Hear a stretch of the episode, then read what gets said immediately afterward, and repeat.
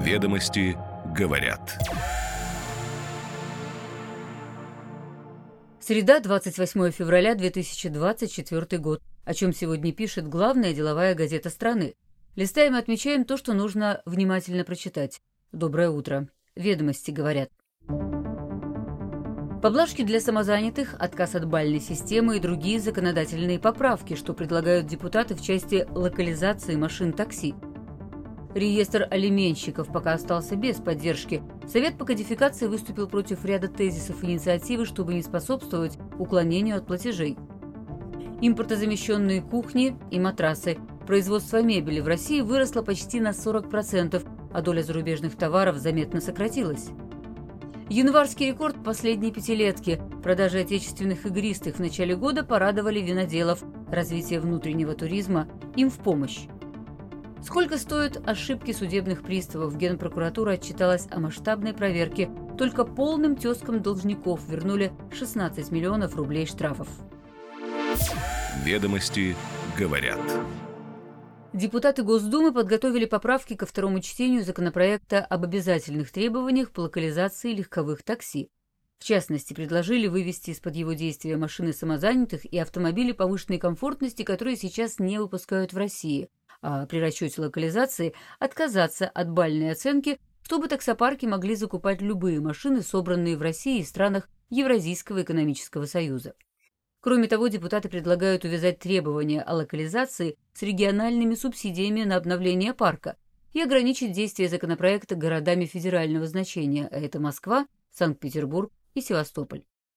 Ведомости говорят, что спорный законопроект уже больше года обсуждается регуляторами и отраслью. С критикой выступал РСПП, замечания Союза, кстати, учли. Национальный совет такси просил не принуждать бизнес к покупке для такси исключительно локализованных машин, Тут тоже большая часть предложений учтена. Но в то же время участники рынка отмечают, что непонятно, в чем целесообразность разных требований для регионов, и еще что исключение из проекта самозанятых ставит их в неравные конкурентные условия по сравнению с таксопарками. Если государство будет предъявлять требования по локализации к машинам такси, то должно устанавливать хотя бы минимальные тарифы на перевозку. Поправки депутатов сводят ценность закона о такси к нулю, заявляют эксперты для решения стратегической задачи по внедрению отечественных машин в такси нужно организовать взаимодействие российского автопрома и отрасли перевозок. Механизмы поддержки таксистов должны при этом работать и на региональном, и на федеральном уровне.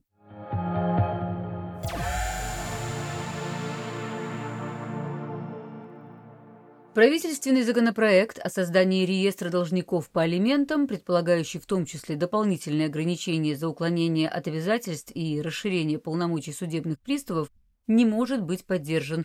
Так считают в Совете при Президенте по кодификации и совершенствованию гражданского законодательства. В экспертном заключении говорится о концептуальном просчете, допущенном при разработке проекта и в частности критикуется запрет должникам по алиментам получать кредиты, регистрировать автомобили и недвижимость.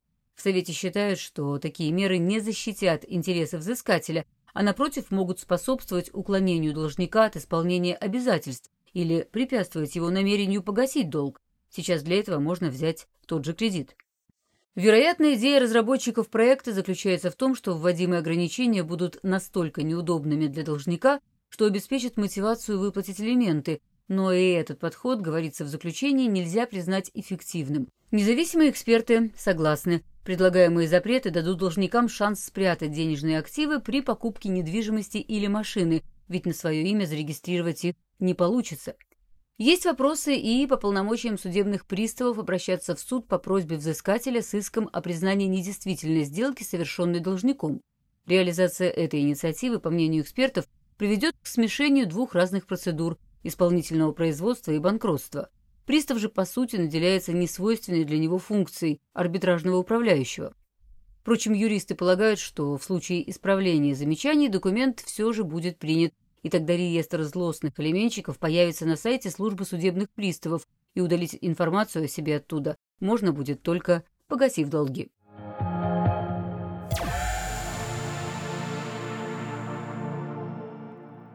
Выпуск мебели в денежном выражении в России в прошлом году составил без малого 445 миллиардов рублей, что на 37% больше, чем в 2022.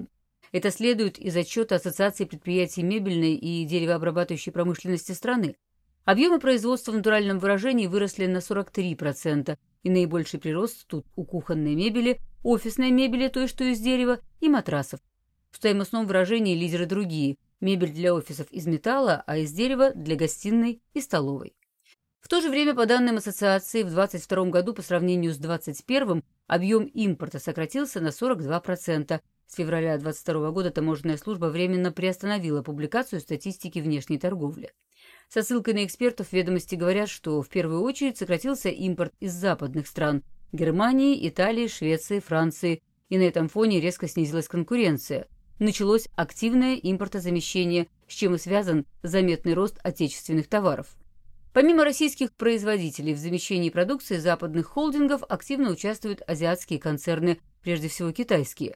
Кроме того, в Россию чаще стали ввозить продукцию компаний из ближнего зарубежья – Белоруссии, Казахстана и других стран.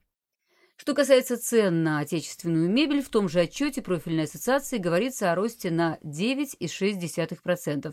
Больше других подорожали кухонные шкафы но потребительские цены в среднем по стране поднялись только на 5,6%.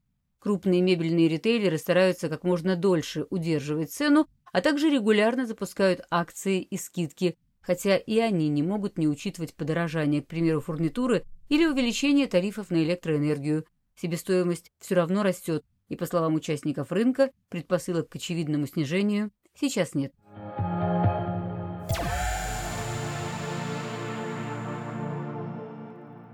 В январе в России продано 2 миллиона дал игристых вин, следует из статистики Росалкоголь-табак-контроля. Это максимальная отметка для этого месяца как минимум с 2018 года. Динамику эксперты связывают с развитием внутреннего туризма. Многие россияне в эти новогодние каникулы путешествовали по стране. В январе число бронирований туров внутри страны выросло на 30%, подтверждают Ватор. Кроме того, на росте продаж вина могла отразиться и деятельность торговых сетей – с начала года они развивают линейку игристых в новых литражах, что привлекает потребителей. Рядом с привычными бутылками по 0,75 мл все чаще появляются и половинки 0,375. При этом объем произведенных игристых вин в прошлом году снизился на 12,7% до 14 миллионов дал. Но если сравнивать не с 22 а с 21 годом, получается больше. Тогда было около 13 миллионов дал.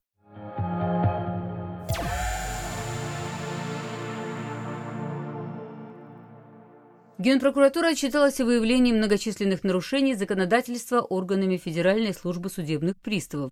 В течение двух прошлых лет по результатам проверок восстановлены права свыше 60 тысяч граждан, пострадавших от неправомерных действий. Ведомости говорят об этом со ссылкой на официального представителя надзорного органа Андрея Иванова. Прокуроры, в частности, пресекли факты возбуждения исполнительных производств в отношении граждан, имеющих одинаковые анкетные данные с должниками – за два года в этой сфере восстановлены права свыше полутора тысяч человек, которым возвращено около 16 миллионов рублей необоснованно взысканных средств. По мнению экспертов, основная проблема приставов – крайняя перегруженность. В среднем на одного исполнителя приходится примерно 600 исполнительных производств, что не позволяет их вести должным образом. При поступлении документа пристав арестовывает счета должника практически в автоматическом режиме, но если совершена ошибка, снять арест сложнее. Для решения проблемы идентификация граждан должна происходить не только по имени и дате рождения, но и по индивидуальному идентификатору, например, ИНН или СНИЛС, что, по сути, уже сделано. Глава службы приставов Дмитрий Арестов сообщил на днях, что в исполнительных документах теперь обязательно должны указываться дата и место рождения, СНИЛС, ИНН, серия и номер документа, удостоверяющего личность. Без указания однозначных идентификаторов должника – Исполнительное производство возбуждению сегодня не подлежит. Что касается проверки Генпрокуратуры, там также обратили внимание на рост числа привлечений к ответственности в сфере защиты прав граждан от неправомерных действий коллекторов. В прошлом году цифры тут выросли почти на четверть. В отношении виновных наложено более 450 миллионов рублей административных штрафов.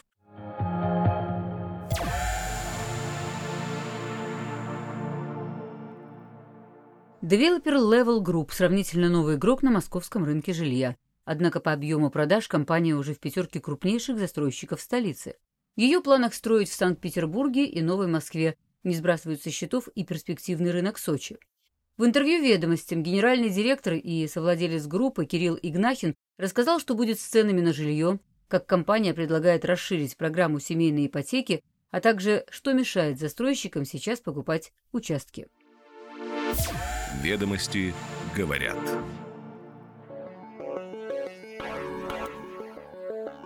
Каждое утро по будням «Ведомости говорят». Краткий обзор публикаций главной деловой газеты страны. Следим за развитием событий и новыми трендами. До встречи завтра.